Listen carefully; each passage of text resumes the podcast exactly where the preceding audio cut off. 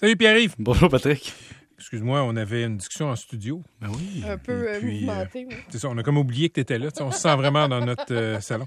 Hey, Meta, ça, c'est la nouvelle maison mère de Facebook. Et euh, il y a. euh, les, les marchés ont un peu puni Meta.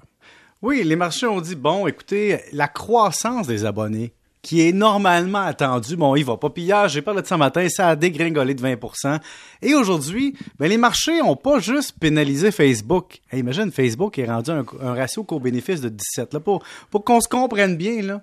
Ça veut dire qu'une entreprise de techno, d'habitude, là, t'es en haut de 25, 26, 30, puis là, tu peux monter jusqu'à 300 fois les, les revenus parce que tu prévois de la croissance.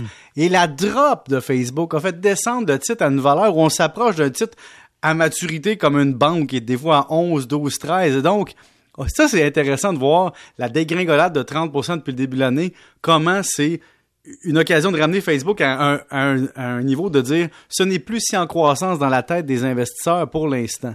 Et on veut savoir ce qui se passe avec le métavers. Mais parallèlement à ça, il y a aussi, ce qui est drôle, c'est que Netflix et Spotify ont aussi mangé une claque.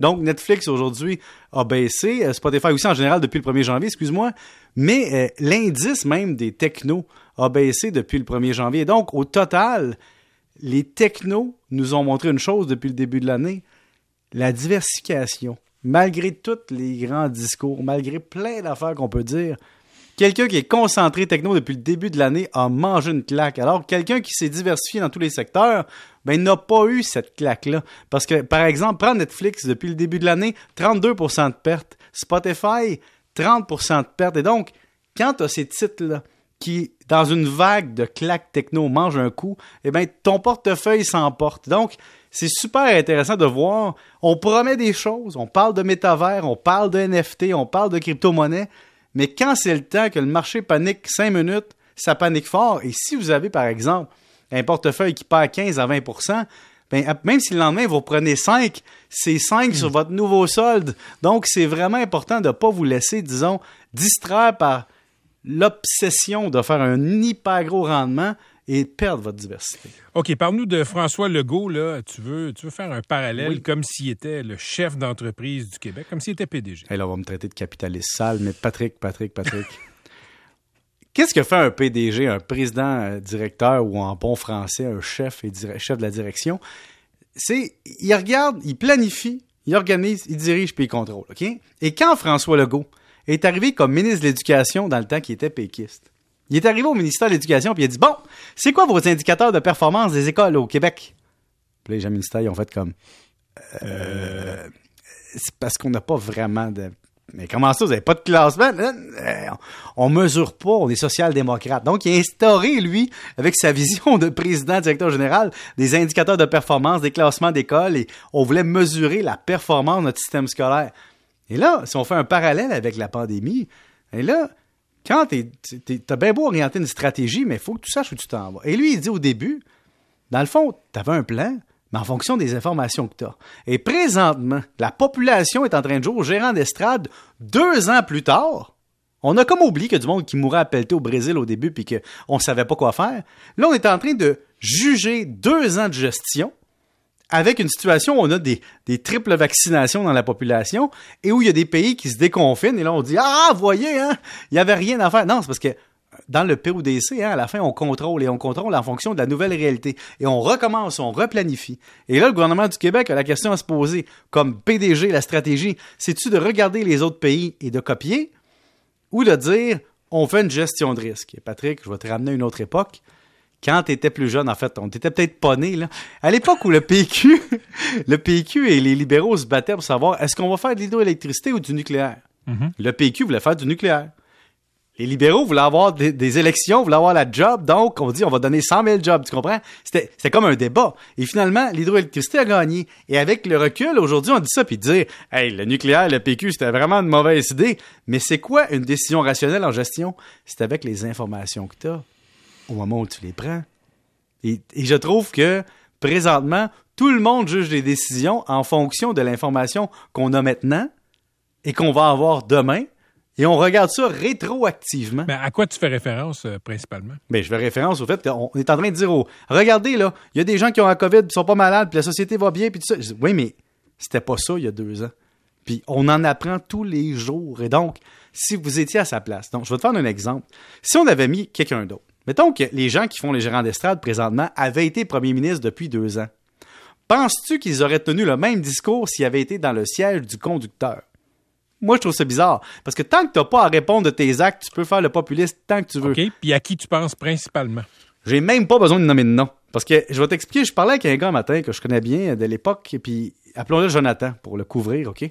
Puis Jonathan, il me disait, il me disait exactement le discours de certaines personnes qui, qui jouent au populisme. Puis là, je disais, Sais-tu, t'as-tu pris ta carte de membre d'un parti conservateur au Québec? Oups, oups, excuse. Et, il a dit non, mais il dit, regarde, là, il dit, là, on devrait libérer, regarde, dans les autres pays dans le monde, là, on, on déconfine, on déconfine. On a pris des mauvaises décisions. Mais je dis, attends une minute, là. Quand tu prends des décisions, c'est en fonction de ce que tu as. Hmm. Alors, il y a une affaire, Patrick, qu'il faut donner aux gens qui critiquent présentement, c'est on est en train de gérer la population du Québec en fonction du fait que notre système de santé ne peut pas l'amortir. Alors, c'est comme gérer une famille en fonction que le petit dernier n'est pas capable de courir plus vite que le grand frère. Tu dis, garde, il y, a quelque chose qui fonctionne pas là. On peut pas dire aux Québécois stopper la vie parce que maintenant notre seul argument c'est notre système de santé. Ça c'est c'est pour ça que moi j'aimerais beaucoup qu'on regarde le laboratoire du Danemark puis de l'Irlande et ces pays-là qui décident de tranquillement déconfiner, ben, d'ouvrir et qu'on regarde ce qu'ils regardent. Pierre, je, je, vois, je vois ces nouvelles-là comme tout le monde. Juste deux observations. Un sur le Danemark. Ils étaient très populaires euh, dans, dans, les cercles conservateurs là, mm-hmm. euh, à la Éric Duhem l'automne dernier parce que whoop, ils, ont, ils ont décidé que c'était fini. Fait qu'on ne demande plus le passeport puis on ne demande plus le masque et ils ont dû, ils ont dû reculer. OK? Ils ont dû reculer. Là, c'est vrai que, parfait, ils reviennent à une certaine normalité. L'Irlande aussi, euh, il y a d'autres pays. Écoute, dans, le G7, je le rappelle, le Canada, c'est un des pays où il y a le moins de lits disponibles en général. Et dans le Canada, c'est au Québec qu'on est en queue de peloton. mais on est avantagé. mais ça veut dire que dans le monde avancé, industrialisé, le Québec est celui qui, on est parmi ceux qui ont le moins de lits d'hôpitaux. On a les hôpitaux parmi les moins résilients. Donc, on retourne au PODC, on retourne à la base de gestion. Quand tu es rendu au contrôle, puis ta, ta, décision est en fonction de ça, le constat que tu dois faire, c'est que notre système de santé, comme on le bâtit, on le soutient, on le finance, ça fonctionne pas. Alors, c'est sûr qu'à court terme, on peut rien faire.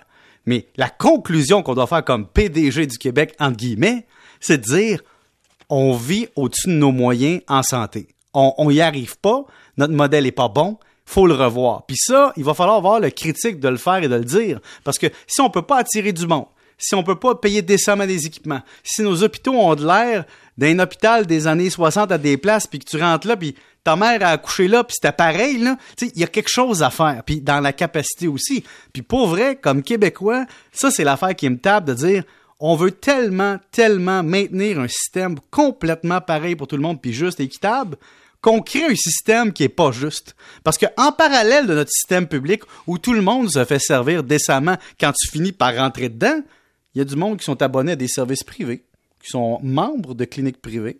Ils rentrent là, puis une heure plus tard, ils sont sortis, puis ils ont eu du service. Non, mais c'est vrai. Non, mais, il faut être honnête. il faut être honnête, mais c'est pas pour tout. Puis est-ce que c'est souhaitable? Je le sais pas, je pense pas. J'ai pas dit ça, mais je te dis que présentement, on, fait la saute d'oreille. Si t'as une pierre au rein, il n'y a pas de clinique privée qui vont te le Non, mais si t'as par exemple un ligament déchiré au genou, si t'as par exemple tout ce qui est opération de commodité, là, mhm, tu sais, un orthopédiste, tu vas te faire aider au privé, puis tu vas te faire traiter rapidement, puis tu perdras pas une journée de temps à aller à l'hôpital pour attendre. Et, et ça, si on dit qu'on est juste égalitaire, ben c'est pas vrai. Donc il y a un côté qu'on nous dit on a un système qui est universel, puis on le finance avec le public, puis c'est gratuit, mais c'est gratuit dans certains standards. Mais si tu as du cash, tu t'en vas outremont dans une clinique privée, puis tu vas avoir ton beau service, tu t'en vas ailleurs, dans le West Island, peu importe. Si tu as du cash, tu vas être servi. Et donc, on a-tu dans la face notre échec? La réponse est oui. Dans un cas de pandémie, on n'est pas prêt. Là, je ne veux pas lancer la pierre à personne. Mais s'il y a bien un constat de tout ça qu'il faut faire, c'est que on est en train de gérer notre Canada puis notre Québec en fonction de notre capacité d'amortir un choc, alors ça nous prendrait peut-être des meilleurs bumpers. Bien d'accord avec toi. Hey, t'as congé demain, on se retrouve lundi? Non payé. Salut. Sale capitaliste.